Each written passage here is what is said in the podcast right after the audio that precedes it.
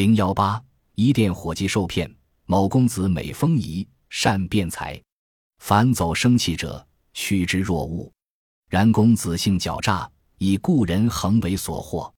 偶至深，某一店司事某假冒其名，产奉备至，酬应无算，宾行。公子取店中衣服值百余金，未于一钱。此年公子至，富价之半，而复取百余斤之衣。如是者，每年略付旧欠，而取衣如故，积欠至千余斤。贾乃哀之曰：“君所欠颇巨，今若不偿清，四主将以于薪水花红抵偿，且因此罢斥，与无但犯处矣。”公子笑斥之曰：“汝何作如是态？汝在殿中碎得若干？”贾曰：“约三四百元。”公子笑曰：“是区区者安足道？吾将见汝为离局司事，营务文案，当备此数。”贾闻公子言，俱为所夺，乃喜诺，且加以屈成，积得好机会也。翌日，贾又往四公子，公子偶寻之曰：“汝居此间，每月须用若干？”贾曰：“非三四十元不可。”公子曰：然则汝家在此耶？曰否。曰如是何废之具？甲曰：十元有私食之妇人，月须贴资耳。公子曰：此妇人才若何？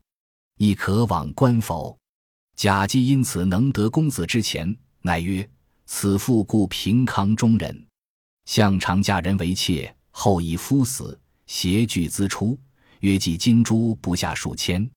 资守亦颇可人，于今不复能兼顾，当与公子往视之。公子闻其言，欣然，遂约日同往。公子见妇貌不误，遂轻易挑之。妇以素受假借，言公子如天上人，既睹公子貌，所以结公子欢者无不至，遂思往素焉。公子问妇终身之计，妇其然曰：“我中年丧夫。”失所依矣，最后得假。今又不能相顾，且用我多金奈何？公子曰：“汝上有他人乎？”父曰：“前遇一商人，囊资颇富，尚有千余金存我处。”公子曰：“是人年若干？”父曰：“可五十余。”公子笑曰：“汝欲得此老翁何为？”父曰：“我将托终身，出于不得已也。”公子默然，他也又至，谓父曰：“假既贫，商亦老，何恋恋为？不若随我北去，何如？”父曰：“君家积且多，我不惯四人没结也。”公子曰：“此无忧，吾至今必令吾别居，且必敖备必呼为太太，殊胜此间也。”父欣然允许。时近岁阑，因以动身之期。公子曰。四二月春荣何如？父曰：“镇江客约岁秒来取金，当先之。”公子乃往定制烟台之船，先密运细软出。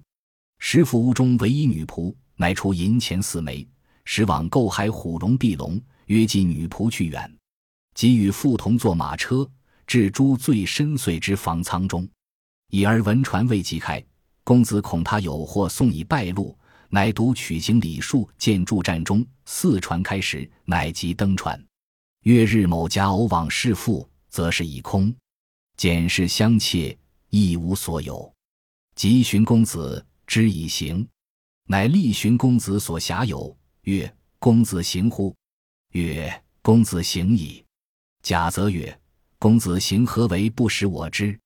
有笑曰：汝真愧愧。公子行何为必须汝知？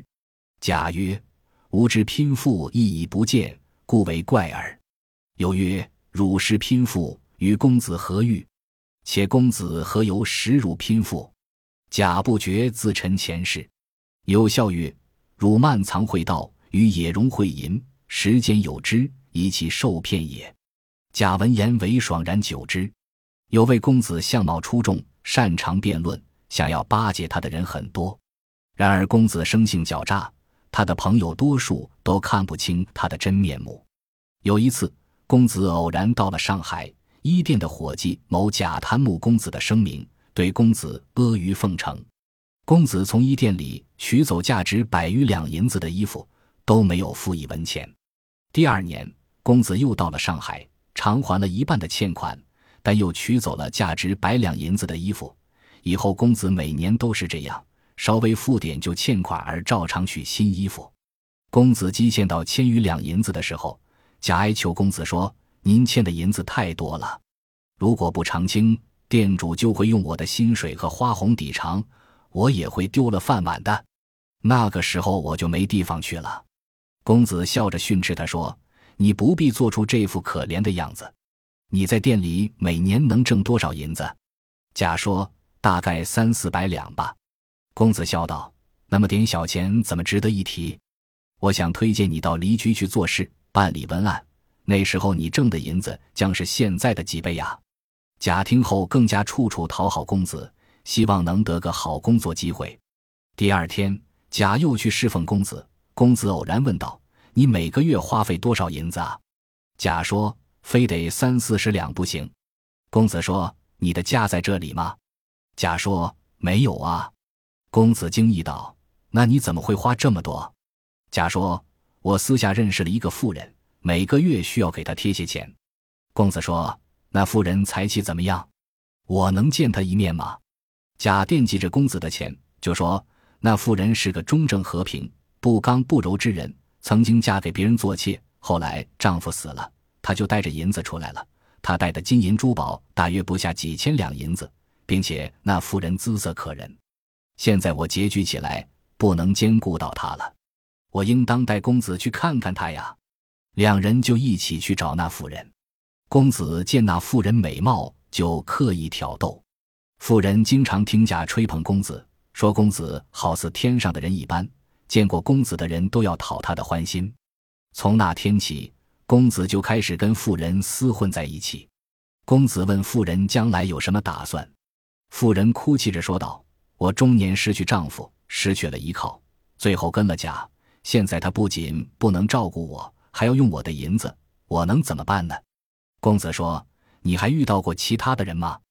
妇人说：“先前我遇到一个商人，他很富有，现在还有千余两银子存在我这儿呢。”公子问道：“那个人多大年纪？”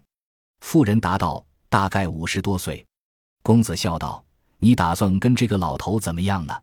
妇人说：“出于不得已，我可能会托付终身。”公子低下头，不再说话。第二天夜里，公子又来到夫人的住处，说：“甲这么穷，商人又这么老，你有什么好留恋的？不如跟我回家去，怎么样呢？”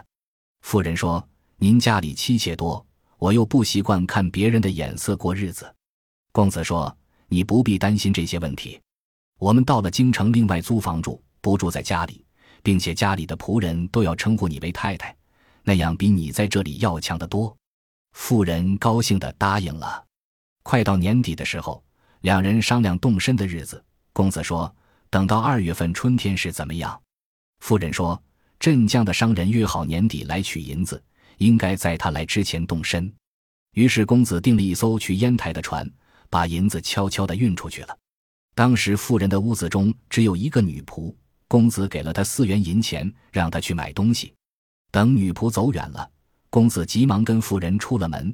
他们准备藏到最里面的船舱中，但公子听说船不是立即要开，担心朋友来送会使事情败露，就拿了几件简单的行李等在江边的客栈里。等船快开的时候，他们才匆匆上了船。几天后，贾去看妇人，那里已经只剩下一个空屋子了。他翻开妇人的箱子，里面一件东西也没有了。贾急忙去找公子。才知道公子已经走了，他就找到公子的朋友，问公子已经走了吗？公子的朋友说已经走了。贾叹息道：“我的拼妇也不见了，真是奇怪。”公子的朋友说：“你失去拼妇跟公子有什么关系啊？况且公子怎么会认识你的拼妇呢？”贾就讲述了事情的经过。公子的朋友大笑着说：“这是你自己引诱别人做淫贱的事啊！”最终还让自己受了骗，甲听完后才知道被骗了。揭秘：此骗术是以自己显贵的身份为手段，骗取谄媚者的钱财。